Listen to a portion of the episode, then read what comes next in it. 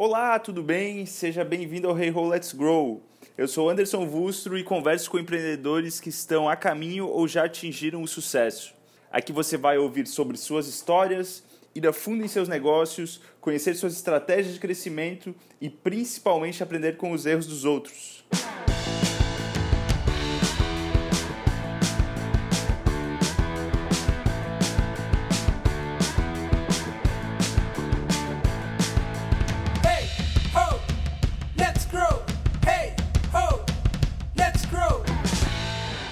Fala galera, tudo bem? No episódio de hoje eu conversei com o Gustavo Tremel, ele que é fundador e CEO da Decora. Ele contou um pouquinho da história e da jornada da Decora desde 2012, né? Então ele mencionou sobre as diferentes é, formas, posicionamentos, enfim, os diferentes modelos de negócio que eles tiveram e tentaram validar até encontrar o seu product market fit. Falou também sobre a internacionalização ou a mudança aí de posicionamento que eles tiveram para o mercado americano, comentando também sobre as diferenças entre o Brasil e os Estados Unidos.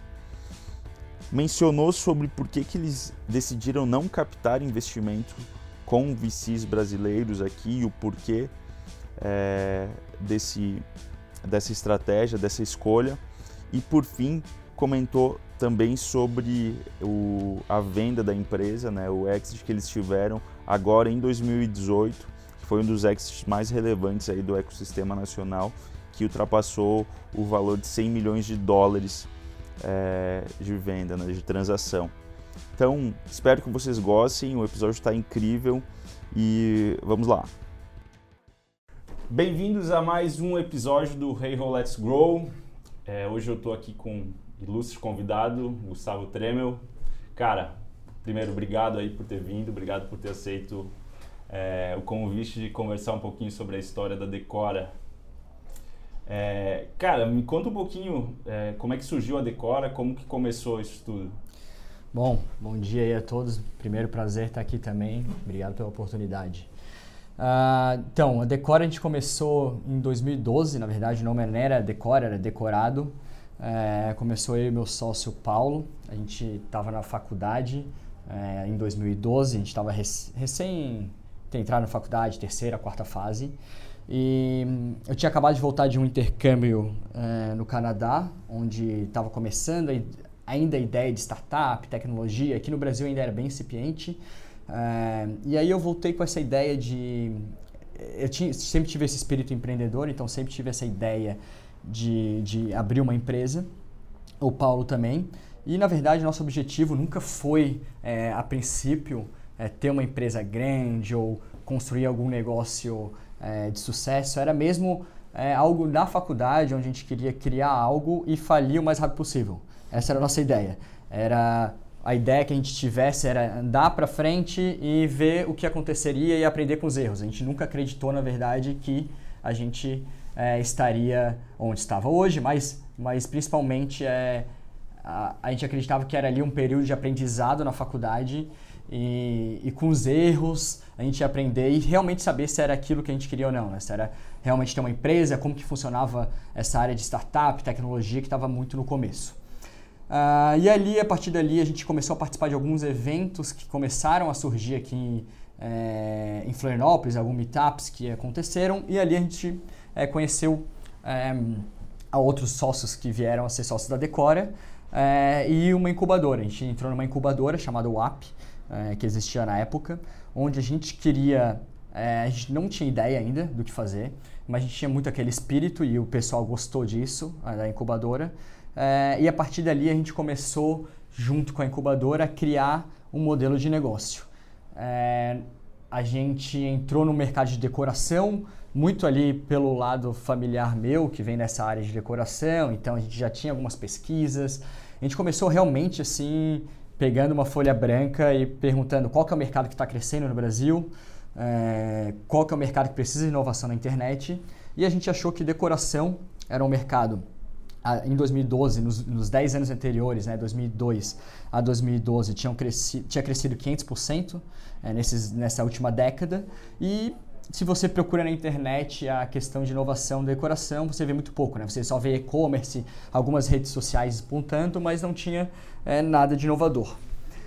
A partir desse momento, então, é, a gente criou uma ideia, um modelo de negócio totalmente B2C, onde era venda de projetos de decoração online. É, era algo que estava começando a surgir, né, essa concorrência criativa, isso muito para logotipo, algumas empresas nesse sentido. Mas a gente quis trazer, democratizar a decoração para classe média. Então, nada mais era que era uma concorrência criativa, tinha um crowdsourcing de um lado, que eram arquitetos e design de interiores, e tinha do outro lado da mesa é, consumidores que queriam é, decorar sua casa, mas que não iam contratar um arquiteto, ou não, não, não, não tinham o dinheiro necessário para contratar, os recursos necessários, ou até mesmo era decorar uma cozinha, alguma sala, então não ia contratar um arquiteto só para isso. Então essa foi a nossa primeira ideia, era decorado, é o nosso nome. A partir dali a gente foi mudando bastante o modelo de negócio até chegar onde, chega, onde chegamos hoje. É. Mas como é que foi a, o primeiro MVP ali que vocês fizeram? Como é que vocês validaram que, poxa, isso daí tem uma oportunidade a ser vislumbrada? Boa, então, é, essa, esse foi bem legal. A gente, primeiro, é, procurou vários modelos de negócio, então a gente achou, cara, decoração é o mercado certo, é, precisa de inovação. Como que eu posso inovar nesse setor? E a gente começou a pesquisar alguns livros onde tinha modelo de negócio e achamos esse modelo de concorrência criativa. Para testar isso, a gente não tinha dinheiro, a gente queria gastar o mínimo possível, obviamente, mas é, lá naquela época a gente já estudava bastante sobre esses modelos de MVP, de Lean Startup, como conseguir fazer o melhor é, MVP é, ao ponto de testar rápido. Então a gente criou um site Uh, normal, uma landing page onde tinha você que é arquiteto, cadastre-se aqui, é, comece a ganhar dinheiro online. Né? Então era, a ideia era que alguém de Manaus pudesse fazer um projeto para alguém de Porto Alegre, aquele arquiteto recém-formado, né, que não tem escritório, ainda não, é, não tem nome ainda no mercado. E do outro lado a gente criava compre projeto de decoração acessível por 300, 400 reais. É, e aí a pessoa fazia todo o briefing, tá? É como se o site realmente existisse. Ela fazia o briefing, ela compartilhava as fotos, ela escrevia toda a descrição do que ela queria e ela chegava até, o, até a hora do pagamento. É, a partir do momento que ela digitava o cartão de crédito dela, ela realmente botava em submeter e aí dava uma mensagem no site falando, olha, na verdade, isso aqui é só um teste, a gente só queria saber. Até hoje em dia, isso aí pode até ser antiético, mas na época foi uma coisa que a gente queria. A gente não queria só que a pessoa entrasse no site, essa não, era, é, essa não era o KPI. A gente também não queria só que ele preenchesse o, o briefing, o que a gente queria saber realmente se a pessoa tira a carteira e, e digitava o cartão de crédito. Aí a gente ia ver que se tinha um modelo de negócio ou não. Do outro lado, era também do arquiteto, né? Então a gente preencha seus dados aqui, você gostaria de participar, os preços são esses. É, por sorte, lá naquela época, nosso site ficou muito legal, a gente tinha é, bons profissionais ali fazendo o site. É, teve uma, teve uma, eu acho que era do The Next Web, é, o site The Next Web estava concorrendo, estava fazendo algum ranqueamento de algumas startups e uma delas era me, os melhores designs de landing page, de site. E a gente não sabia que estava participando, alguém colocou o nosso lá. E no final a gente foi o primeiro colocado do, desse The Next Web para design de landing page. Isso dois meses depois de colocar o site no ar. E isso gerou muito tráfego para a gente. Então começou a entrar muita gente lá, a gente começou a ficar conhecido. É, e aí fez com que muitos consumidores ou possíveis consumidores entrassem no site, preenchessem o cadastro, digitassem o cartão de crédito e do outro lado os arquitetos também. É, com isso, com essa informação, a gente queria mesmo, era o telefone do, do, do cliente, telefone do arquiteto, e a gente ligou para cada um deles. Eu lembro que naquela época foram mais de 800 ligações. Então a gente queria lá naquela época descobrir se ele realmente ia pagar, se ele tinha entendido a proposta de valor para os dois lados. Bom, ali foi um aprendizado muito bom para a gente, porque a gente mudou bastante da visão inicial que a gente tinha, é, mas mesmo assim a gente com começou a trilhar esse caminho dessa mesma ideia, que era, bom, há mercado, há pessoas interessadas nisso, nos dois lados da mesa, tanto os profissionais, arquitetos e design exteriores, quanto é, os consumidores. Então, a partir dali, a gente falou: não, agora está na hora de levar isso um pouco mais a sério, vamos investir mais um pouco nisso e, e ver o que vai dar mais para frente. E daí nesse isso quanto tempo que demorou entre você 2012, né, você falou que começou isso. até até, até o momento de falar, porra, agora a gente tem uma validação. É... Então, foi em 2012 a gente ficou é, fazendo esse MVP e aí testando e, e, analisando um pouco mais o mercado. Então a gente também não só ia é, atrás de ligações, a gente ia nas, nas empresas é, pesquisar, a gente ia conversar com o arquiteto face to face. Mas em 2013 a gente lançou o produto. Então, quando você entrava no site decorado, você em 2013 você poderia comprar projeto de decoração e era muito daquela história ovo galinha, né? Você tem que ter uma base de profissionais é, suficiente para atender os clientes, mas só vai ter essa base se tiver clientes possíveis, né? É, então a gente teve que começar a construir devagar isso para que as duas, os dois funis fossem preenchidos. Mas então, em 2013 a gente lança o site e a partir dali a gente começa a perceber que começamos a fechar poucos projetos, 5, 6, 7 projetos por mês, mas esses projetos que a gente fechava é, o cliente ficava super satisfeito. No final dava tudo certo. O cliente recebia um projeto com descrição de como executar, com as imagens em 3D, que eu acho que essa é a parte importante que depois a gente conecta lá na frente. Então ele recebia as imagens 3D e do outro lado o profissional que era escolhido, né, era uma concorrência, então o profissional fazia um projeto preliminar, o escolhido ficava super feliz porque trabalhou de casa e, e ganhou uma renda extra é, fazendo esse tipo de trabalho, era reconhecido. Porém, é, a gente não conseguiu traquear isso, né? A gente não conseguiu ganhar tração. Então, a partir do momento que a gente começou a, putz, agora hoje precisa procurar para investimento, procurar investimento externo, ou alguma forma a gente tem que sair disso para conseguir alavancar, porque todo mundo sabe, é difícil ali, com você sem dinheiro, você é, ter a visualização na internet, o nosso nome não era nem um pouco conhecido, é, e ali a gente começou, foi o nosso primeiro desafio, o nosso primeiro pivô que era como a gente vai transformar decorado é, reconhecida, com confiança e, e conhecida nacionalmente para que possa é, vir bastante gente e isso começar a florescer. É, mas numa de, é, e aí foi nosso primeiro pivô, é, que foi o seguinte: a gente nesses projetos que a gente fazia mensais, eram poucos, a gente analisava cada um deles e a gente percebia que o projeto executivo, né, a lista de compras, que, que o cliente teria que comprar, vinha muitos itens das empresas né, que todo mundo aí conhece, Magazine Luiza, Walmart, é, aqui em Floripa bastante coisa, Cassol, Casa da Água, enfim, a gente começou a perceber, poxa, a gente não está ganhando dinheiro nesse lado da mesa, pouquíssimo dinheiro estamos ganhando. Mas do outro lado da mesa, a gente está dando uma, um cliente muito quente para esses fornecedores, para esses varejistas, em que com certeza o cliente está tá fazendo a compra. A gente não tem reconhecimento, a gente não tem confiança. Esses varejistas têm tudo isso que a gente precisa. E, a, e tem tráfego, né? Era uma coisa importante, é uma coisa muito importante. Tem muito tráfego na internet para que gere, mesmo que a taxa de conversão é baixa, para que gerar volume. E a gente percebeu que com, eles têm muito tráfego e muita é, confiança, né? A gente resolveu bater na porta é, desses players.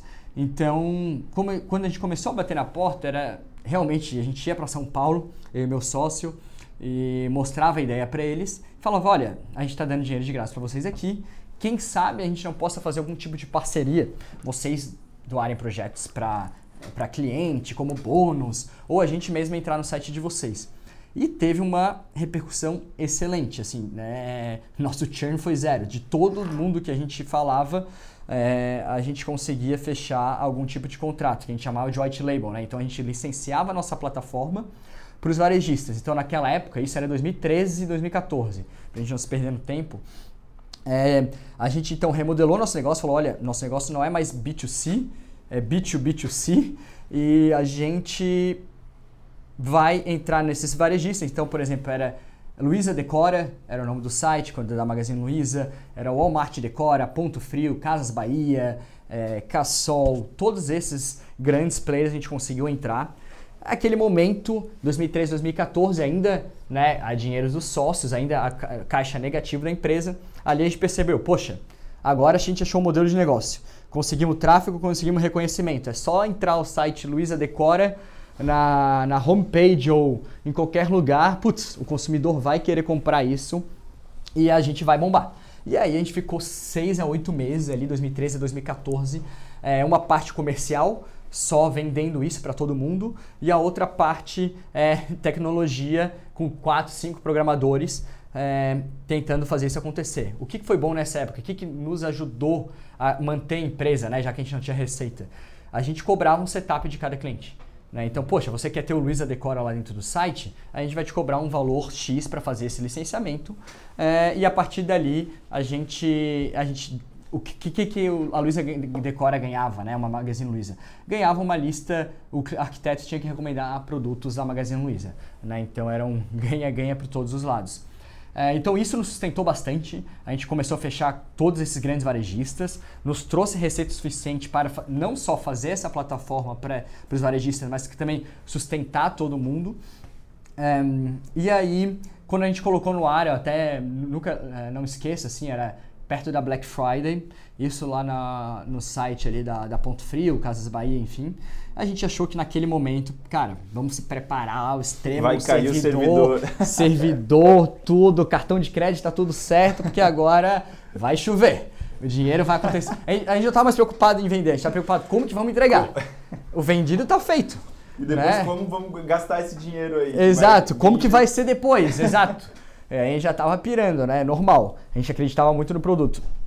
Cara, aconteceu a Black Friday, aconteceu é, depois Copa do Mundo. É, com seis meses nesse, a gente, em vez de 10 projetos por mês, cada player vendia 10 projetos. Então, putz, tem 5, 6 grandes players aí. A gente saiu de 10, 20, 40 projetos máximo no mês. Isso, além de gerar um enorme, enorme suporte que era fazer isso, é, não gerava receita suficiente. Né? A gente ficava com 30% só da receita. Qual que era o ticket médio de um...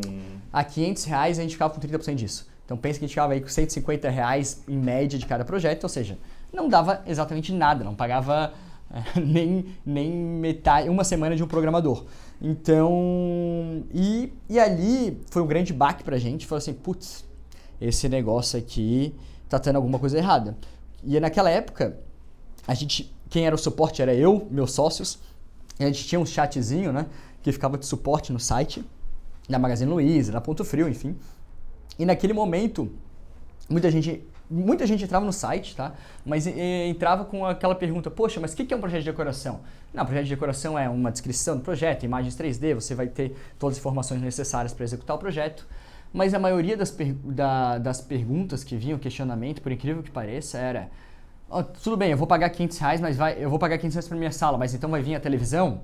Vai vir um sofá? Então, realmente, o pessoal que entrava no site, ele, por ser uma coisa realmente muito nova no mercado brasileiro, projetos de decoração, é, é, eles não entendiam o que, que, iam ganhar. E isso, né, obviamente, ninguém vai pagar, tirar 500 reais do bolso sem saber o que vai receber, o que, que é de fato um projeto de decoração. Não juntando a isso, também o tráfego não era tão grande assim, era um, muito um nice to have para para a empresa, né? Não era um must have. Então era algo que chegava Black Friday, eles colocavam às vezes um anúnciozinho, outro, mas nunca era um e-mail marketing, nunca era na homepage. Então a gente ficava escondido no site. Né? A gente estava lá no rodapé, eu nunca esqueço quando eu entrava, entrei no site da Ponto Frio, onde eles falaram que ia estar na homepage. Na hora que eu entro, procuro, procuro, tava lá na rodapé do lado do contato, tava, hum, sei lá, Ponto Frio decora. Não, só a frase Ponto Frio decora. Dois pixels falando, que ninguém clicava, obviamente.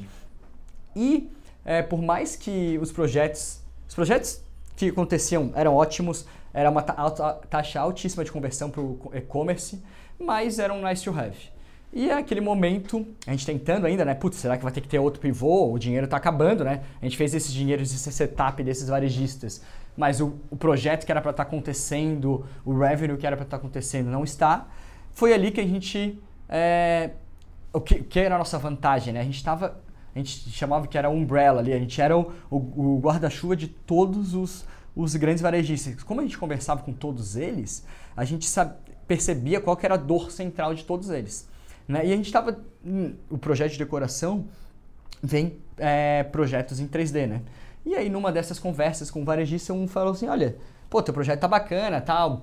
É, muito legal, mas sabe o que, que eu gostaria mesmo? Eu posso usar essas imagens 3D que os arquitetos estão fazendo é, no, no meu site, na imagem de produto, porque, cara, meu problema hoje é eu recebo de fornecedor as imagens e eu não e a imagem ruim, a imagem de celular, é, a primeira impressão é que fica, né? Então, além do preço, além da confiança do, do e-commerce, o frete, uma das grandes é, características do consumidor comprar ou não taxa de conversão é a imagem. E a minha imagem é péssima, eu tenho 10 mil fornecedores, um milhão de produtos, não sei como resolver. E ali foi onde teve o grande a, a mudança da empresa, onde a gente percebeu, opa, a gente está fazendo imagens 3D, eles querem utilizar isso. Ali no meio da reunião a gente falou, olha, a gente consegue fazer isso para vocês. E aí né, ele falou, o diretor comentou com a gente, olha, se tu conseguir fazer isso, eu assino o cheque agora. Lembrando que né, é, eles não assinavam nenhum cheque além do setup, né? Quem pagava na receita tinha que ser o consumidor final. Ali, quando a gente viu que eles gostariam de pagar para a gente fazer é, imagens em 3D, foi aonde a gente, na hora, remodelou todo o nosso negócio. Então, nosso primeiro contrato era para fazer, cara, vocês conseguem em duas semanas fazer 200 imagens?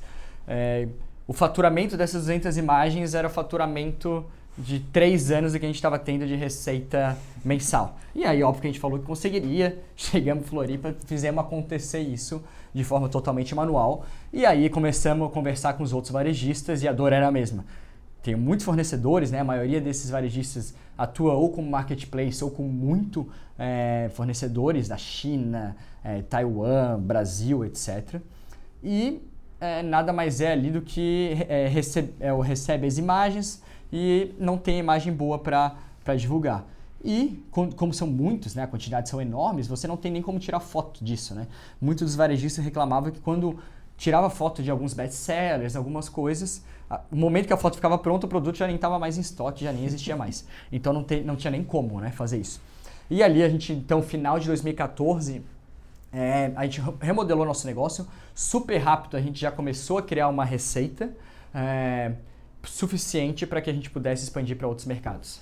Isso daí vocês continuaram com o um modelo é, de white label e começaram a fazer essa transição. Exato, exato. Então até o white label continuou seis, seis meses depois, que tinha muito varejista que gostava de utilizar e como eles eram nossos parceiros, a gente acabou continuando até o momento que a gente cortou totalmente. Então, assim, nunca trouxe uma receita relevante. Se você olhar para os Estados Unidos, tem empresas que estão fazendo isso hoje, que estão dando certo, tem uma receita muito grande. É enfim, acho que um dia isso ainda vai, vai ser um case no Brasil, mas não acho que não era um momento e nem a gente acertou muito bem no, não, não só no time, mas o produto mesmo. Mas você acredita que o, o hábito das pessoas ele talvez não esteja formado no sentido de fazer um projeto para decoração? Olha, é, tem algum pela, ou... pelo público-alvo que a gente queria atingir, tenho certeza que sim, ainda não está.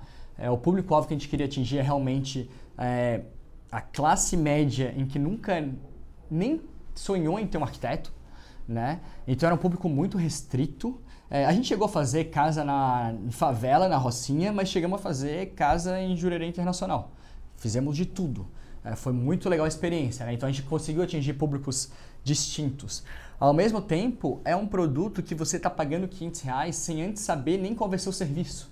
Né? Então é complicado. Uhum. Né? Nos Estados Unidos isso aí já é muito mais é, avançado esse tema de projeto de decoração, tem muita cultura do do yourself lá nos Estados Unidos, né?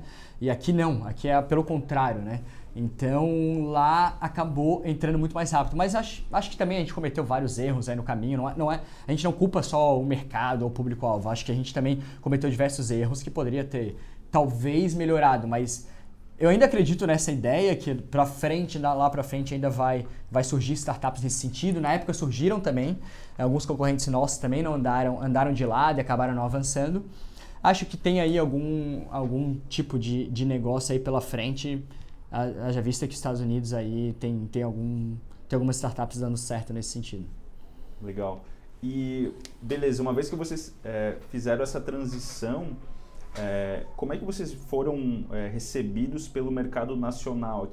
Tu, começou, tu comentou que, legal, é, essa venda de fotos na realidade era mais interessante para um e-commerce, né? Uhum. Mas aí começaram a ter uma atração aqui, porque assim, teve a transição depois para o mercado internacional, né? Eu isso, queria entender isso. melhor Boa. como é que foi essa... Então, quando a gente, então lá em 2014, a gente mudou esse modelo de negócio, final de 2014, e naquela época a gente começou a, a, a faturar o suficiente. É, muitos varejistas adotaram essa tecnologia de imagens digitais. Claro que a gente não conseguiria em pouco tempo escalar, mas foi a receita era a margem era muito boa para que a gente gerasse caixa para ir para outros mercados. Então, no início de 2015, é, já a crise, né, depois da eleição ali, a crise começando a bater forte, e aí foi outra reviravolta, onde a gente percebeu que é, o budget ali, do, nosso budget era o pessoal de marketing, começou a diminuir muito dos varejistas, muito preocupado com o que aconteceu na eleição, com possibilidade de impeachment, etc., o Brasil em recessão. É, a gente, no começo de 2015, falou, olha, é, tá dando certo aqui, mas a gente está muito preocupado com esse mercado. Se isso a gente está conseguindo escalar é, e quem faz, é, a gente começou a utilizar o crowdsourcing não só no Brasil, mas na Índia, na Rússia, na Colômbia, em outros países. Por que não será que a gente não pode ir para outro mercado que esteja bombando? Por que não os Estados Unidos? Né? Por que, que a gente não vai para um mercado americano onde esse CGI, né, que a gente faz é o Computer Generate Imagery, é, CGI que era visto antes só para filmes, que era visto antes só para videogame, por que será que a gente não consegue testar isso nesse mercado americano? Então, início de 2015, a gente participou de, um, de uma seleção chamada Sport SC do Sebrae. Então, o Sebrae em Santa Catarina é, iria ajudar 50 empresas a, a, construir sua sede nos Estados Unidos. E numa dessas, é, a, gente foi, a gente foi selecionado. E ali que foi o grande gatilho. Falou, opa, pô, a gente botou a seleção nada muito a sério, achando que vamos ver o que, que vai dar. Mas ali quando a gente passou e realmente era, um, era uma coisa séria para se levar lá nos Estados Unidos, foi onde um sócio nosso foi morar nos Estados Unidos é, e foi morar na Flórida, onde era essa ajuda do Sebrae. Então o Sebrae ajudava com a parte toda de mais a parte ali institucional, né? Então, é, contratos, advogados, contadores, como estabelecer uma empresa nos Estados Unidos, nos ajudou muito isso. É, e dessas 50 empresas, a gente foi de fato a única que foi para lá com pessoas. E a gente falou, naquela época era março de 2015, a gente pensou, olha, não adianta só essa ajuda do Sebrae se a gente não tiver dinheiro para investir lá. A gente precisa testar o mercado americano lá. Vocês primeiro montaram, não necessariamente um escritório, mas montaram uma posição lá para depois começar a prospectar. Exato. Exatamente. Então a gente montou uma posição lá, eh, levamos um sócio para lá. A gente acreditava muito, ainda acredita nessa tese de que se você for para o mercado internacional, você tem que ter alguém lá é, a princípio full time para entender super bem o mercado e depois crescer dali. Então muitas das empresas que participaram desse programa é, não estão no mercado americano justamente porque é, não não de fato tiveram uma pessoa lá, uma sede não lá. Se estabeleceram não lá. se estabeleceram. E a gente falou o seguinte: olha, vamos para lá, mas temos que ir com dinheiro. Né? Essa época a empresa começou a fazer, então toda essa época foi bootstrapping, né? E a gente começou a, a, a gerar caixa, onde a gente, nós, nós sócios, é, na época, e os caixa da empresa investiu é, 70 mil dólares na época, o dólar ainda era 2,8, algo do tipo. É, a gente investiu aquela época em fazer esse investimento lá nos Estados Unidos. E o que, que a gente ia utilizar esse dinheiro? Olha, era bem simples. A gente queria 70 mil dólares, era... Claro, tem uns, uma porcentagem, uns 10% de, é, de empresa, constituição da empresa, advogado, contador, como funciona toda a parte de burocracia. Mas o restante era para participar de eventos. Então a gente acreditava que, como nos Estados Unidos tem muitos eventos de e-commerce, internet, inovação, startup, a gente estando nesses eventos com o nosso stand lá, a gente pudesse mostrar nossa tecnologia e ver se tinha mercado, né? A gente já tinha pesquisado o mercado, achava que não tinha nada parecido com a gente e lá os Estados Unidos estava, o mercado estava crescendo muito, muito forte. E Só é, um, claro, uma, em paralelo aqui a operação já estava brequivada? Já, aqui no já Brasil. Já estava se pagando. Já estava se pagando. Já estava. Com um cliente só, é, a gente já estava se pagando a operação. E aqui o modelo de monetização de vocês era de que forma? Por a gente sendo bem simples, né? Que é bastante técnico o nosso produto, mas sendo bem simples é por imagem.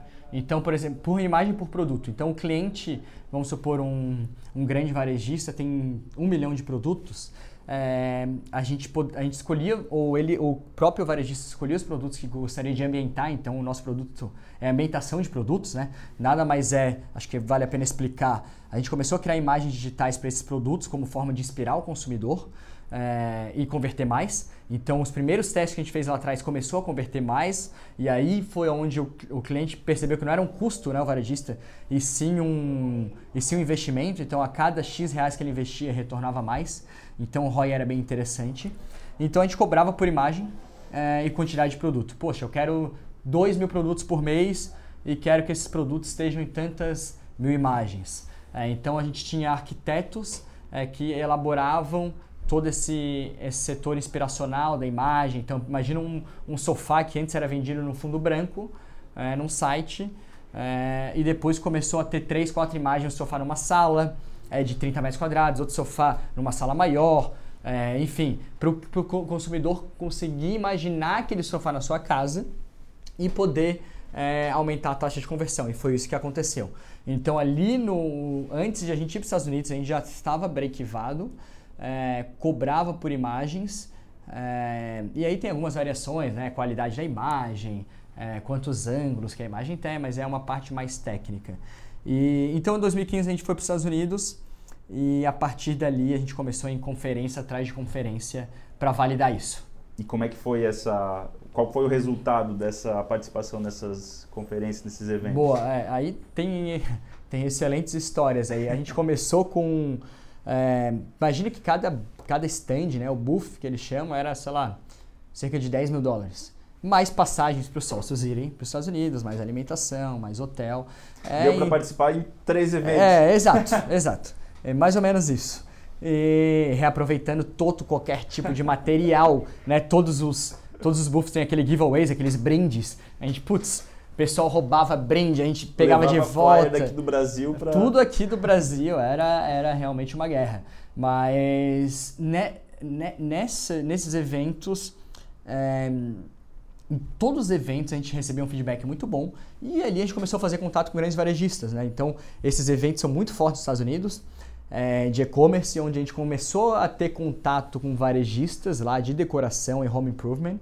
É, e a partir dali com aqueles contatos a gente começou a perceber, opa, ainda não está gerando revenue, é um processo longo de negociação, porque é um budget muito alto, mas é, parece fazer sentido. O varejista aqui enorme também está tendo essa dificuldade, que nem o varejista brasileiro, não sabe como resolver. Olha, acho que tem alguma coisa aí que a gente vai conseguir pegar. É, apesar de o custo, é, nosso dinheiro estava acabando já, é, então eu nunca esqueço assim que chegou no momento do, da empresa ali, que a gente tinha um jantar com um possível cliente. Era uma feira em Chicago, era a nossa última feira. A gente já tinha validado que ia dar certo nos Estados Unidos, mas tinha acabado o dinheiro. Então a gente não sabia o que ia fazer. E, e aí um, cliente, um possível cliente nos convidou para um jantar em Chicago, essa feira lá.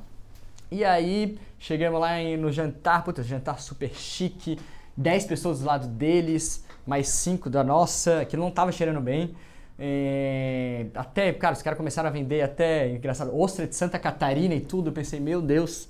Quanto e, que vai sair? É, essa? quanto vai vinho para aqui para lá, mas não, esse cliente vai fechar.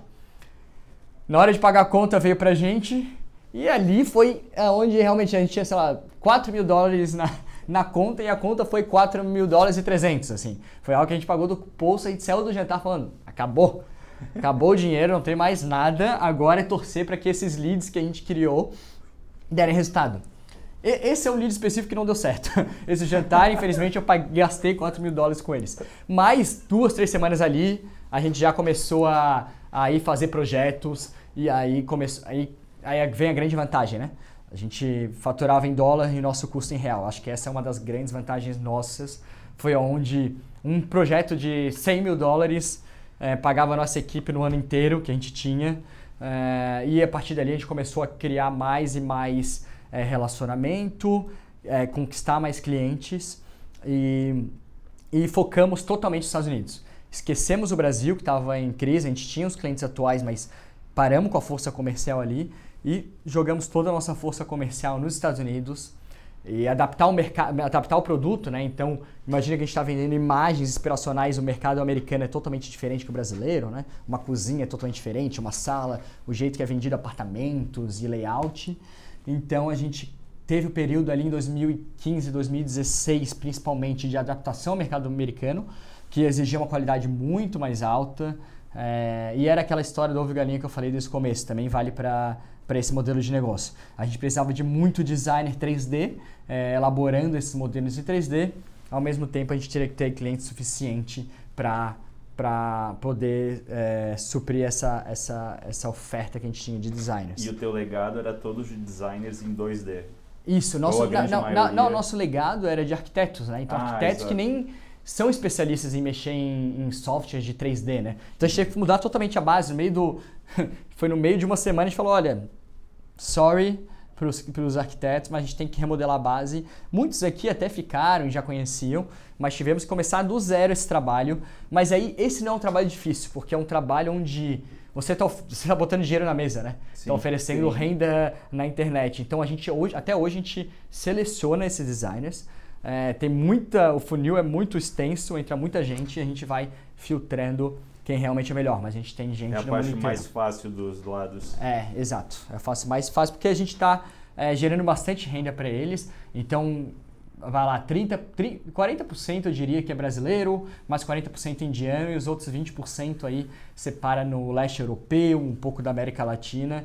Mas é uma experiência incrível, assim, você ter 2 mil designers ou cerca de 800 que estão dia a dia trabalhando horas e horas por dia é, 100% focado na nossa solução. Tremel, e sobre o mercado é, americano ainda, primeiro, quanto tempo que demorou entre vocês pisarem lá e até vocês conseguirem fechar o primeiro cliente e começar a faturar? Boa, acho que foi. A gente entrou lá em março de 2015, é, mas março de 2015 foi a primeira iniciativa que a gente entrou. Ficou mais dois meses de ali, construção de como a gente atacar o mercado, é, entender um pouquinho mais ele.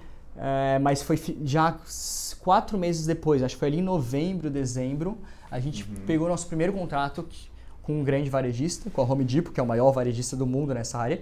Uhum. E ali a gente criou uma confiança necessária é, e tendo um Home Depot do lado, a gente conseguiu é, atingir outros clientes. Ter credibilidade. É, exato. E quais são as diferenças que você vê, é, ou você viu na época, e, é, sobre o mercado americano e o mercado brasileiro? Muitas, muitas. Assim, é, primeiro, a notícia boa. É, muita gente me pergunta, poxa, mas você é uma empresa brasileira entrando no mercado americano, é, como que os americanos enxergam isso? Olha, a gente não teve dificuldade nenhuma. Era até mais positivo que negativo. É, claro que a dificuldade do dia a dia de estar no mercado diferente e como que a comunicação né, é, tem seus desafios. Mas comercialmente falando, foi uma vantagem muito grande é, primeiro pelo custo, né? então a gente era muito mais competitivo que qualquer solução americana, porque nosso custo era muito mais baixo, tendo o custo 100% aqui no, no Brasil. É, mas as diferenças assim de negócio, é, eu posso dizer que também era, é, eram duas perspectivas diferentes. Né? O Brasil tem uma perspectiva em crise, em recessão, em desconfiança do consumidor, em baixo investimento do varejista. Os Estados Unidos, pelo contrário, né? é tudo, totalmente inverso. Então as negociações por mais que o nosso negócio específico demora, porque são valores muito altos, eles, os americanos são muito mais objetivos que os brasileiros. Então a gente, se era para tomar porrada, a gente tomava porrada é, sério no mesmo dia. Se era para realmente fechar contrato, é, não tinha enrolação. É, muito deles não tinha nem problema, queria saber a nossa margem mesmo, para saber. Muitas das vezes a gente já teve que negociar e o cliente, o varejista, nos perguntava se aquilo era suficiente mesmo para cobrir nossas margens. Então, assim, o papo era super sincero, é, muito direto. Claro, a gente trata com grandes varejistas, né? É um mercado bem específico, mas a, a rapidez foi uma coisa que a gente encontrou. A outra, a, o conhecimento de CGI. Se você for falar aqui, hoje já está muito mais, mas há três anos atrás você falava em CGI é, imagens 3D, computadorizadas, que você pode pegar um produto, transformar ele em 3D e colocar numa cena em 3D também, e aquilo vai parecer uma foto, é, era uma coisa que a gente tinha que explicar e nenhum varejista acreditava naquilo que a gente falava aqui no Brasil. Hoje em dia, isso já está muito melhor, muito mais democratizado. Há três anos atrás, os americanos já entendiam, falava CGI, já entendia é, não talvez no mercado dele, mas já entendia que era isso que fazia nos games, em filmes, e que poderia ter alguma ideia porque algum fornecedor já estava fazendo isso. Então, a gente não precisava explicar o que era o CGI, né? Mas só que, como que a gente transformava isso em uma solução super escalável. Então acho que essa foi uma grande vantagem gente andar mais rápido e também esquecer um pouco o mercado brasileiro que ainda estava naqueles baby steps e ainda andando super devagar por causa da crise. Show, legal. E hoje, com base no teu aprendizado, na tua experiência, o que, que você indica para quem está pensando em expandir ou até mesmo já montando um negócio é, global? Olha, eu, eu, putz, eu, eu sou parcial, né? Porque a minha experiência nos Estados Unidos foi muito boa. Então eu sempre indico para todo mundo, é, independente do produto mesmo, assim, sendo bem genérico, é, em ter essa experiência. Se não abrir lá, pelo menos testar o mercado lá. É, não, e estou falando dos Estados Unidos porque é um, é um, mercado que eu tenho mais conhecimento, mas eu acredito que é o mercado mais próximo da gente, culturalmente falando, onde está crescendo muito e tem muitas, muitas oportunidades. Então, desde que seja um negócio é, focado para B2C ou focado mais para B2B, é, eu, eu, eu dou muito essa, esse conselho para que, assim, se eu for abrir outro negócio, é, eu quero já abrir em mente pensando em como que eu vou atender esse mercado americano. Eu sou, eu sou muito, é, tenho muito esse enviesado nesse mercado porque é, com essa experiência desses três anos eu pude perceber que as coisas acontecem muito mais rápido e você apanha mais rápido. Esse eu acho que é um mais importante. Você não fica preso a um mercado aqui no Brasil onde é difícil. Você está apanhando, mas você não sabe se está apanhando que é pelo mercado que não está crescendo ou porque você não tem é, é, é, recurso suficiente para crescer a equipe. Não, lá nos Estados Unidos é, você consegue crescer super rápido com pouco dinheiro. O dólar, óbvio, tá a 4 e é difícil investir, mais difícil naquela época que eu investia, mas com men muito menos dinheiro que, que a gente teve que investir lá, é, a gente consegue já, vocês conseguem testar o mercado é, americano. Claro que tem casos e casos em startups que são totalmente que não entram no mercado americano, mas eu, eu gosto muito de recomendar isso. É, e se fosse dar um conselho de como, né, eu vou falar o conselho que a gente fez, né, que é a minha experiência. Não, não é que é o conselho certo para todo mundo, mas é o que deu certo para a gente. É participar dessas conferências. É, primeiro pode ser só como visitante, mas para conhecer as soluções que estão lá. É, às vezes, nós, não só essas grandes feiras de inovação, de e-commerce, mas se o seu produto é um produto na área de decoração, por exemplo, a gente ia nas feiras que era de sofá, feira de decoração mesmo, que a gente queria estar do lado da, do tomador de decisão que compra sofá, do varejista que estava lá, para a gente entender como funciona o mercado lá. Então, participar dessas conferências como visitante, você já tem um conhecimento muito grande da sua área específica e depois, se possível, é, dependendo da fase do negócio, do estágio, é, participar dessas feiras realmente com o stand é ali onde o mercado americano está super avançado nesse sentido. Você consegue fazer one-on-ones com varejistas. É, rapidamente você vai conseguir testar é, isso com, com, com o mercado. Eles são super a, a, a, adaptáveis a testar. E ali você vai descobrir rapidamente se você tem um, um produto realmente para o mercado ou não. Show, boa. Para quem está ouvindo aí que é B2B, e que tem um ticket enterprise, tá fala, eu... fala comigo. boa, boa. Depois eh, no final aqui eu passo o telefone Isso. aqui do Tremo. Pode passar, não tem problema. Uh, pô, mudando um pouquinho de assunto, é, você comentou que vocês foram bootstrapping, né? Então, dentro do histórico de vocês, vocês não seguiram nenhum modelo é, de captação de investimento com fundo, com VCs, né?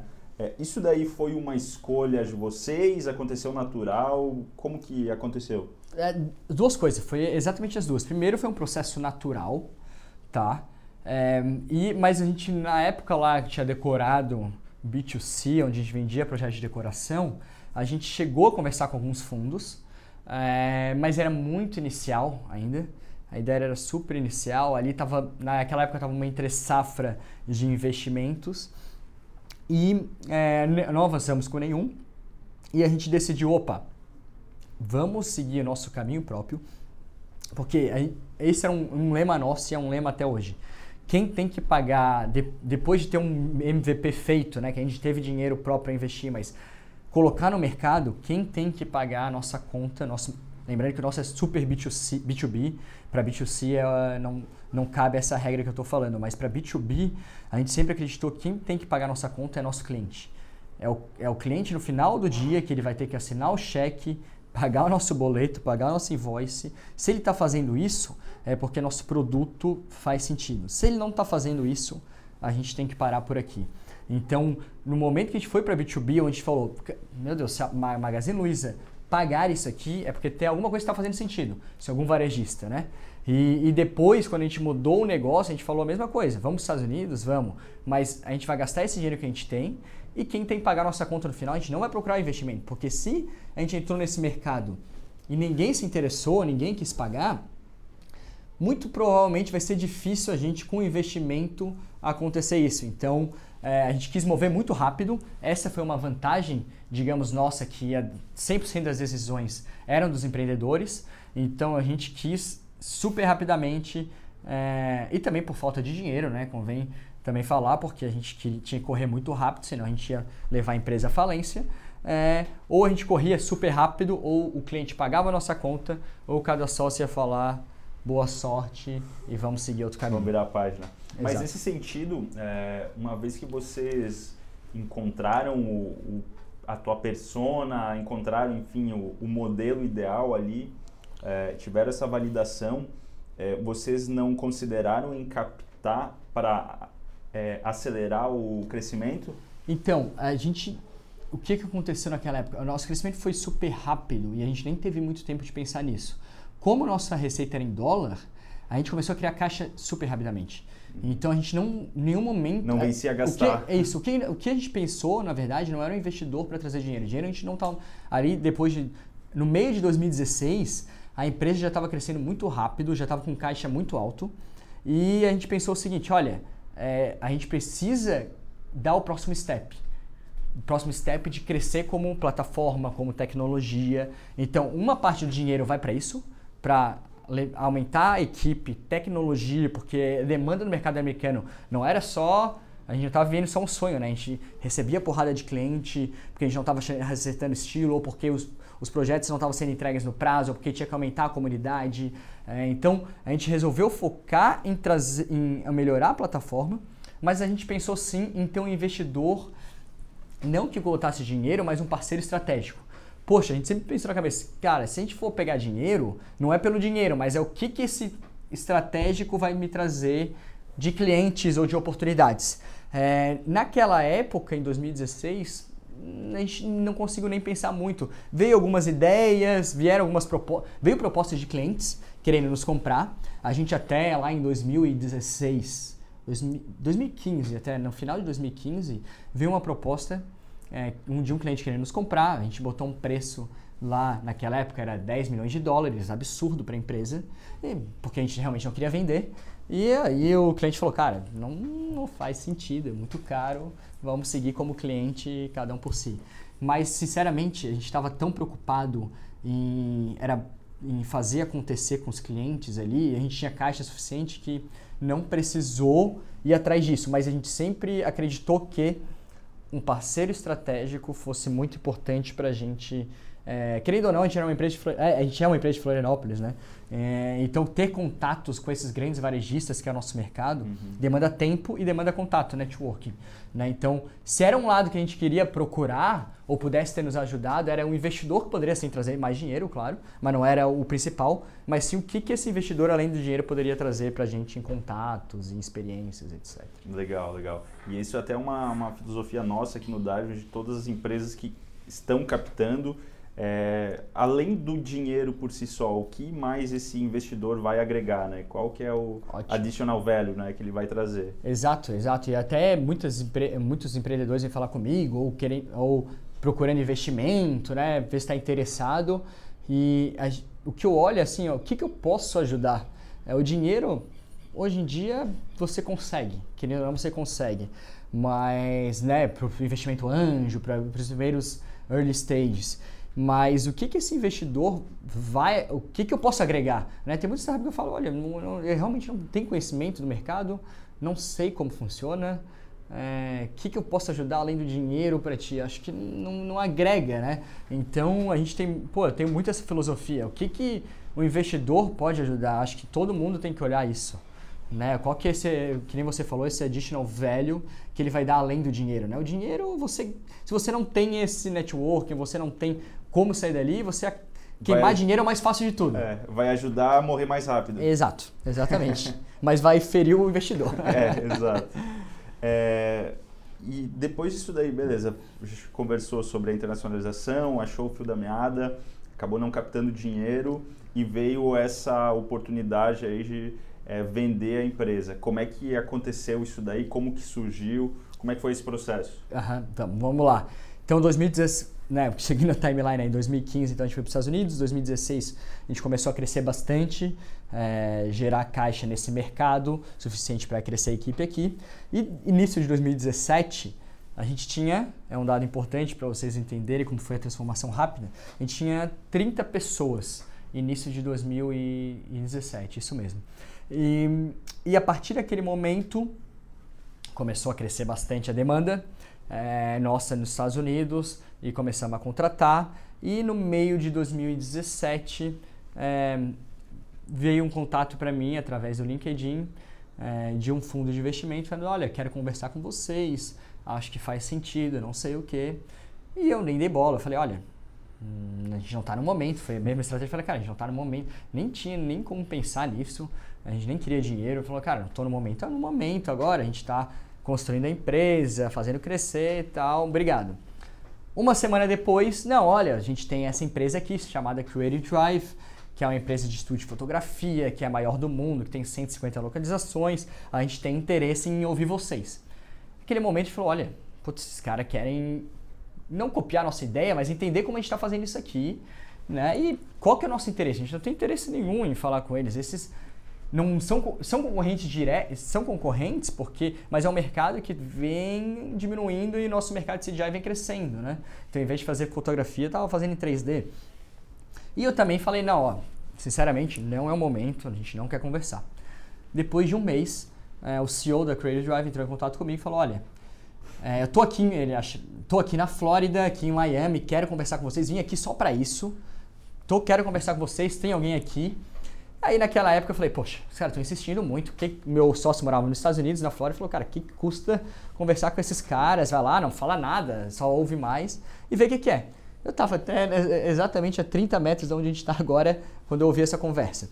E aí foi a conversa e foi claro de direto, né? Como é a maioria dos americanos. Olha, eu, eu virei CEO da Creative Drive faz há três meses e virei justamente para remodelar o negócio e para comprar vocês. Eu quero comprar vocês. Foi a primeira coisa que ele falou.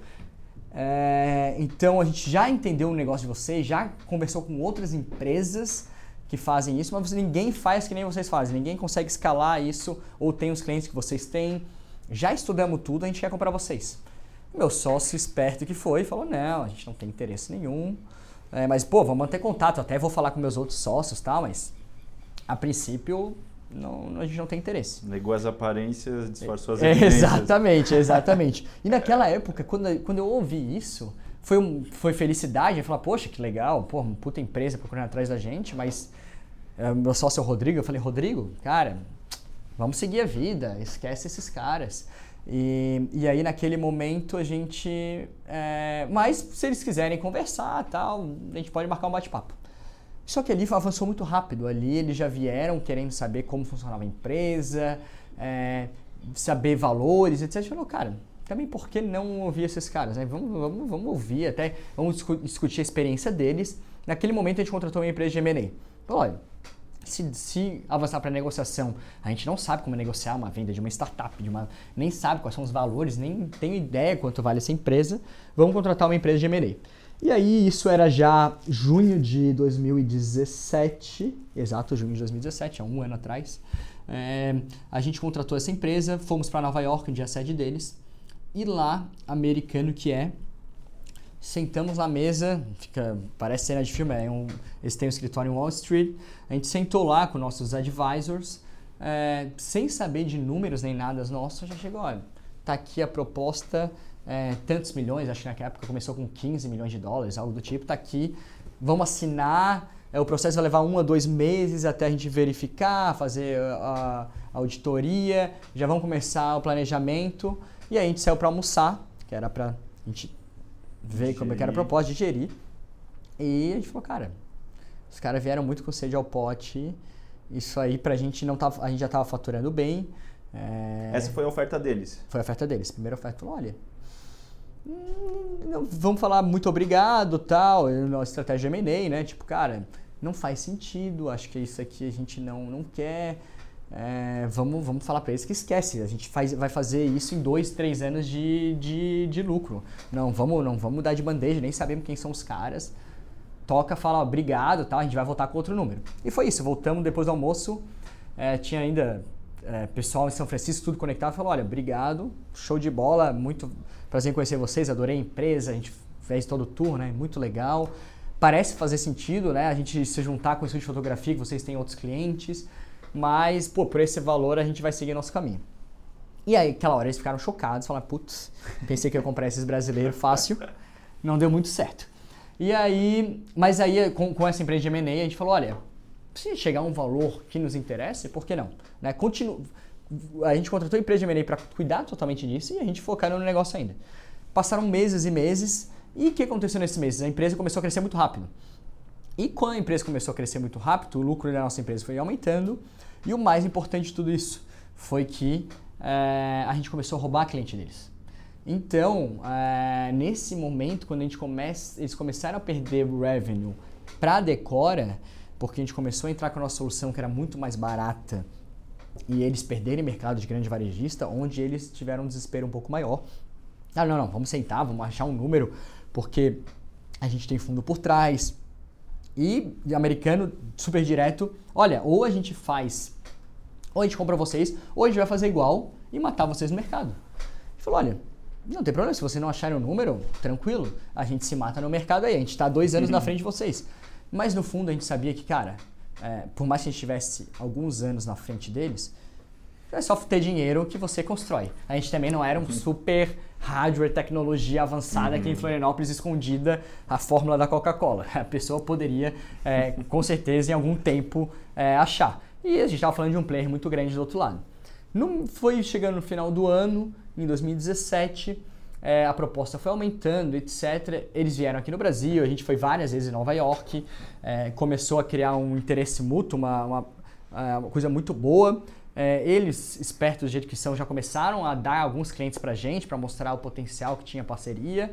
É, e, e, o que, que a gente começou a imaginar? Poxa, a gente queria lá atrás um investidor estratégico. É, eles são estratégicos. É, esses são os caras que têm a conta. A gente quer ir para o mercado fashion, eles têm Nike, eles têm Adidas, eles têm Louis Vuitton, tem Chanel, é, Gap, qualquer outro marca grande eles possuem. A gente quer ir para o mercado de beleza, eles têm as empresas de beleza. Eu quero ampliar meu mercado de home improvement, eles têm outros varejistas que a gente não possui. Poxa, será que não tem? Realmente, eles acreditam que o futuro é CDI. Eles sabem que o, o, o, o negócio deles tá, não está em ascensão, está em fracasso, está diminuindo. Será que realmente não faz sentido a gente juntar essas forças? E foi a partir dali que a gente começou a imaginar, final de 2017, em realmente vender a empresa. E é, a empresa de M&A também procurou outros vendedores, é, é, compradores, então até Pinterest se interessou pela gente, outros players bem grandes, mas a gente nos outros players era tudo a gente virar uma estrutura de custo. Menos na Creative Drive. Na Creative Drive a gente falou, olha, a gente só vai vender se a gente continuar com autonomia, ou seja, a gente quer continuar na empresa, a gente não quer sair, a gente acredita que vai, quer avançar para outros mercados, tem esse sonho grande de ainda é, conquistar mais coisas, mas eu quero ter autonomia. Se eu não tiver autonomia, a gente não faz, não, não, não faz sentido cada um sair para o seu caminho. Claro que no papel é muito fácil ter autonomia, era um risco que a gente to ia tomar no, no caso depois de fechar a venda. Mas a gente pediu autonomia e aí os valores foram crescendo, foram acontecendo e, e aí chegou um momento que todos os sócios falaram, olha, é, o, é a estratégia certa a se fazer. Isso foi ali por fevereiro, março desse ano, de 2018, e a gente acabou é, concluindo a aquisição. Eles acabaram adquirindo 100% da, da Decora. Com a transição agora de vocês, na verdade, não com a transição, mas com vocês ainda na operação. Isso, isso, isso. Sem... A gente continuando na operação 100%. Todos os sócios, na verdade, até tinham sócios que não estavam trabalhando, então todos os sócios hoje é, estão 100% dedicados a, a, a Creative Drive, né, que é o novo nome da empresa, né, mas Decora. Uhum. Então estão 100% dedicados. É, e realmente aconteceu o que a gente queria: autonomia, é, onde a gente pudesse seguir nesse mercado e ter aquele sonho grande lá no final de poder entrar em outros mercados. É isso que a gente está começando a fazer. E claro, é, tecnologia, né? O que, que a gente pensou antes de vender também. É, e vamos ser sinceros, hoje a gente estava super bem antes de vender, acho que a gente estaria super bem também sem a venda. Mas daqui a um ano pode ser que a Decora, que hoje faz sucesso, não exista mais, porque entrou uma empresa na Índia com um, sendo muito mais efetiva, com melhor qualidade ou menor preço. Então, nosso setor está crescendo tão rápido, o CDI, e, e, e, em algumas áreas o CDI ele é comoditizado, em que ou você tem uma grande força por trás, já realmente dominando o mercado, aquela estratégia war mesmo, ir para os Estados Unidos dominar o mercado, ir para a Europa dominar o mercado, ou pode ser daqui a algum tempo, alguns meses, eh, e pode ser mesmo que a gente nem exista mais. Então, a gente sempre está com aquele mindset de vamos construir o que a gente vai ser daqui a cinco anos, porque senão vai vir outra tecnologia e nos matar daqui a algum, algum tempo. Show. E uma das coisas que, que a gente vê bastante aqui, principalmente em empreendedores que já estão numa fase mais madura e que estão já iniciando um processo de exit, enfim, é, de venda da empresa, é esse dilema entre contratar um, uma empresa de M&A ou seguir com a negociação com as próprias pernas, com os advisors que tem é, e assim por diante. Qual que é a tua percepção, que benefícios que você enxerga que teve com a utilização de uma boutique de M&A? Sim, que... sim, sim. Pra gente, olha, de, caso a caso, né? A gente não tinha investidores por trás, né? Uhum. Às vezes tem uma startup que tem investidores, já tem conhecimento, né? Advisors. Exato, eu acho que aí talvez seja o caminho a seguir. Uhum. Mas o nosso caso, a, o M&A ajudou muito. É, foi muito bom pra gente, porque a gente não sabia como negociar, como a gente foi... Estratégias de... EBITDA, e como fazer o EBITDA certo. Auditoria, né? Tem uma auditoria do nosso lado e auditoria do lado deles. Então, o M&A estava defendendo número a número do nosso lado. É uma parte muito importante, tá? Que eu acho. É, os empreendedores não podem entrar na negociação propriamente dita, para não entrar em conflito depois. Então a gente não entrou em nenhum momento na negociação. Quem entrava é o M&A. É claro, a gente por trás falava, ó, isso aqui está errado, a gente tem que fazer isso aquilo. E do outro lado entrava o fundo, também não entrava os gestores. Porque o conflito, eu já vi vários casos em que está empreendedor negociando com o C-Level ou com outros empreendedores do outro lado e depois gera um conflito depois que vendeu a empresa muito grande. Então, para a gente é, o mais importante foi não entrar nesse conflito de valores, de, de brigar por número a número e tá errado e tá certo, não, vocês não valem tanto, a gente vale mais. É, do outro lado, é, o que foi importante para a gente foi deixar esse lado para eles e a gente continuar focando no mercado. É algo que se distrai muito. Eu fui o que mais tive, é, por ser o CEO da empresa, eu tive muito contato com a transição, com a transação. Então foi seis meses super desgastante. É um processo muito desgastante mesmo, uhum. muito. É, não recomendo a ninguém nesse sentido de, da transação ali naquele período, é, é bem desgastante, estressante. Mas falando do M&A, assim, na, se, se fosse eu ter outra empresa e fazer, eu não faria novamente porque eu acho que eu adquiri a experiência necessária. Uhum. Então depende de caso a caso. Pô, se você é um empreendedor sozinho, é, não tem o advisor certo por trás, contrata uma empresa de M&A. O custo vai valer a pena. É, ele vai aumentar, o custo que ele tem é, vai compensar o valor que provavelmente ele vai aumentar na venda. Acho que foi isso que aconteceu com a gente, então a gente tem só palavras boas. Assim. Show, show. E ao mesmo tempo que você consegue se dedicar um pouquinho mais à operação exato, si, né? Exato, Continuar crescendo e continuar... É, exato, é... porque a gente não podia naquele momento, para você, você ter ideia, é, eu era o porta-voz ali da parte de aquisição pela Decora, e nenhum dos meus outros sócios sabia o que estava acontecendo dia a dia, semana a semana. Era uma atualização semanal, olha, aconteceu isso, aquilo, ou a gente está nessa fase agora. É, enquanto isso, o bicho estava pegando todo dia relatórios, documentos, está certo ou está errado. É uma confusão. Para você ter ideia, faltando seis horas para fechar o deal, isso era de madrugada, que a gente foi fechar o deal em Miami, seis horas antes, a auditoria do lado deles queria diminuir nosso valor. Já estava fechado o contrato, era de madrugada, duas da manhã, eles me ligam falando, olha, isso aqui tá errado, a gente quer diminuir.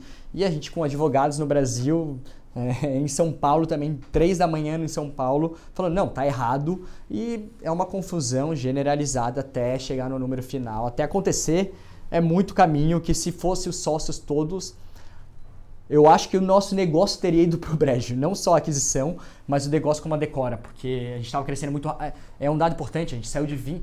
A, a, a, ideia da transação saiu de 20 pessoas quando eles nos conheceram. A gente vendeu a empresa com 120, então a gente contratou 100 pessoas no meio dessa, dessa negociação. Então foi bastante estressante. E o valor em si foi algo que foi trazido ou foi construído em conjunto é, vocês colocaram a proposta na mesa, como é que foi feita essa... Ah, foi, na verdade, o que aconteceu? Eles colocaram um múltiplo de EBITDA e o nosso lucro cresceu muito até o ao final do deal, da... ao longo do deal. Se a gente tivesse fechado três meses antes, o deal seria outro. Se a gente fechasse um mês depois, o deal seria maior ainda. Então, é, de, foi muito múltiplo ali que não teve, não teve escapatória para eles. Claro que também eles foram ajustando um pouquinho mais para a gente realmente fechar o deal. A gente ficou uma semana antes, é, não tinha certeza ainda do deal. É, todos os sócios estavam certos, mas estava aquela fazendo aquele doce necessário para negociar umas são tantas cláusulas, né? Tantas opções que você não pode, é, é uma decisão da sua vida que lá para frente pode gerar algum tipo de problema. Então, é, mas foi o fato de, cara, esse aqui é um múltiplo e quanto vocês estiverem crescendo o revenue ou, a, o, o, o, lucro, é isso que a gente vai pagar para vocês. Quanto tempo demorou a negociação? Começou ali em. Na, a, a, o primeiro contato foi em maio, tá? A gente começou a negociar em julho e fechamos o negócio em março. Show. Então foi oito meses. Vai, oito meses aí do processo inteiro, é, que poderia ter sido muito mais rápido, mas foi esse time foi muito importante pra gente. A gente, na verdade, esticou a corda até o limite deles. Né? Falou, não, cara, esse é o nosso limite. É, esse é o nosso limite, porque senão daqui a pouco vocês vão estão sacanagem. E aí a gente uhum. puxou até o último limite mesmo, falar, todos estão satisfeitos, a gente quer continuar a operação, vai ser assim e vamos seguir. E olha, tem sido exatamente conforme a gente esperava. Não só os contatos comerciais, estratégia, mas como tendo total autonomia aqui dentro. Pô, animal. Uh, Tremel, só agora passando para a reta final, algumas questões mais particulares, um bate-bola uhum. rapidinho. Bora. Cara, livro que você está lendo aí? Pô, boa, boa, boa. É, eu acabei de ler, acabei ontem de ler aquele é, o American Kingpin, que é um livro da história do, da Silk Road. É um livro sensacional, onde conta a história do empreendedor, como que ele fez lá, é, que ele tinha o um site né, de de venda de drogas, marketplace na deep web. A história, é eu recomendo esse livro porque é um thriller assim, parece que você está lendo um romance. A história é sensacional, como termina, como ele fez o site. E agora estou lendo outro livro também que é uma história um pouco triste, que é daquela é o, eu comecei a ler ontem também, que é Bad Blood, que é daquela Teranos, né, que é aquela empresa de uhum. genética, DNA, que inclusive fechou as portas aí assim, Exato, exato, exato. Então, tô, ah, tô no começo, mas essa American Kingpin eu sugiro muito. E acho que se fosse sugerir um livro nesse ano, acho que todo mundo, muito empreendedor já leu e é, é fichinha, que é o The Hard Things About Hard Things, que é muito clássico. bom, clássico. E realmente é aquele clássico que você vale a pena ler e vai, e vai durar anos e anos aí. Show. Tem alguma ferramenta de trabalho aí que mais utiliza, o aplicativo, enfim? Putz, cara, ser bem clichê. A minha ferramenta de trabalho é o computador ou a, de, o, o, papel e o bloco de notas. Eu ando só com o papel e o bloco de notas por tudo, reunião, etc. É a maneira mais fácil de eu ficar pensando. Eu não sou muito dos, dos aplicativos, assim, diferentes, não. Acho que o que eu mais uso é papel e caneta, que é o que mais funciona para mim até começando a semana, o to-do list que eu faço e eu sigo por aquela, aquele aquele caderninho, faço isso muito tempo, assim, não sou muito da, das ferramentas novas, assim. Legal. Alguma fonte de conhecimento preferido? Olha, o que eu vejo muito é... A, o, minha maior fonte é livros. Eu leio bastante mesmo, assim, uns dois, três livros quase por mês. E acho que essa é a minha fonte preferida, não só a parte de business, mas muitas outras áreas. Acho que tem a agregar bastante coisa. E mais podcast, também adoro podcast. Uh, espero que esteja sendo um bom podcast. mas mas eu, eu, eu vejo alguns podcasts também, mas a maioria das coisas que eu vejo realmente é, é livros, assim. Show, legal. Tem algum empreendedor aí que você é, acompanha, admira? Pô, você... Tem como referência? É, um empreendedor que eu gosto bastante é do Hard Things, que é o Ben Horowitz. Eu acho que ele é muito, um cara muito bom, muito centrado, é, gosto bastante dele. E ser sincero, você até bem clichê, um empreendedor que todo mundo, empreendedor, vai, um CEO que todo mundo conhece e que eu acho que é mal, não é talvez muito bem visto, que é o Tim Cook, que eu acho que ele, uh, depois do Steve Jobs, não tem a genialidade dele, mas está fazendo um ótimo trabalho na Apple, crescendo absurdamente. É, olha, não, não, eu não olho, eu não tenho muito assim o quem, quem olhar. Claro que você admira muita gente, né? Você vai falar de Paulo Lema, você vai falar de diversas pessoas aí, o Larry Ellison da Oracle, a história dele que é sensacional. É, até mesmo esses empreendedores aí que tivemos aí de, é, da história do American Kingpin, a história é sensacional de como ele tornou um negócio bilionário. É, mas, mas eu não, eu não, não eu não, não me enxergo assim, né, indo nessa direção, mas mas são pessoas assim que eu acho que, que empreendedor para mim é não, não é empreendedor é aquele empreendedor é, realmente o cara que está conseguindo fazer o seu negócio, seja uma padaria, né, uma loja de construção ou uma grande império, mas é aquela pessoa que está conseguindo transformar aquilo que ele está oferecendo, né? Está gerando é, receita, está tá gerando resultado, é, inovando em algum tipo de mercado, para entregando o melhor serviço. Eu sou bem clichê nisso, acho que qualquer um é empreendedor aqui, não basta, não, não precisa ter uma empresa para ser empreendedor, mas é, não tenho nenhuma figura assim que eu olhe e me espelho diretamente. Show, legal. E tem algum hábito aí que te ajudou nessa construção da, da Decora? Olha, teve meditação, cara. Sinceramente, olha, tu, é, uma dica que eu dou, né, empreendedor sempre é, é não só resiliência, mas é aquela montanha russa, né? O roller coaster é total. Então, assim, eu estou falando aqui da história linda, maravilhosa, como se tornou a empresa, é, como foi sucesso, mas é, ontem eu estava sem dormir por problemas de inúmeros.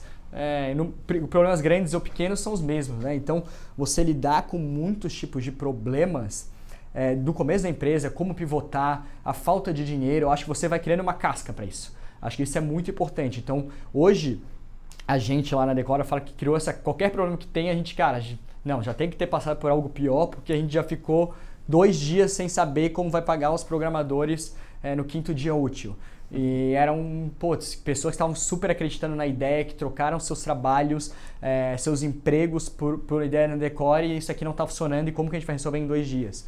Então acho que você vai criando essa casca e o meu hábito foi realmente é, enfim, a gente, eu, a, nós sócios gostamos muito de ler sobre estoicismo e a parte ali bem filosófica da e, e, e a parte de meditação foi uma coisa muito importante, acho que é para quem tem uma startup ou está nesse mundo de tecnologia, é uma montanha russa a cada dia e a gente eu faço uso, muito disso e acho que isso me ajudou muito a continuar centrado e mesmo com qualquer seja o problema, continuar, né, moving forward e tentar solucionar os problemas que estão. Então acho que se fosse pensar, acho que esse é um, um dos principais assim genéricos, né?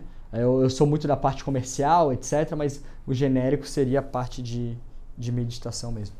Show. E até como sugestão para quem está ouvindo, é, já que você comentou sobre meditação e estoicismo também, tem o livro do Marco Aurélio, né, Meditações, que é excelente. incrível, excelente, tem várias, vários ensinamentos aí para Boa. Para trazer. Boa, Show. Excelente. Tremel, cara, muito obrigado. Foi sensacional o bate-papo. Pessoal que está ouvindo aí, espero que tenham gostado também. E, cara, cada vez mais sucesso aí. Ótimo. Quando precisar, só chamar. Muito obrigado pela oportunidade. Foi ótimo estar aqui conversando um pouquinho sobre a história. Show. Valeu. Valeu. É isso aí, galera. Esse foi o episódio de hoje. Eu espero que vocês tenham curtido tanto quanto eu. É, se você gostou do que ouviu, curta, compartilhe, deixe seu recado. E caso você tenha também algum feedback ou gostaria de escutar um empreendedor específico em um próximo episódio, conta para mim também. É isso aí, pessoal. Até a próxima. Valeu!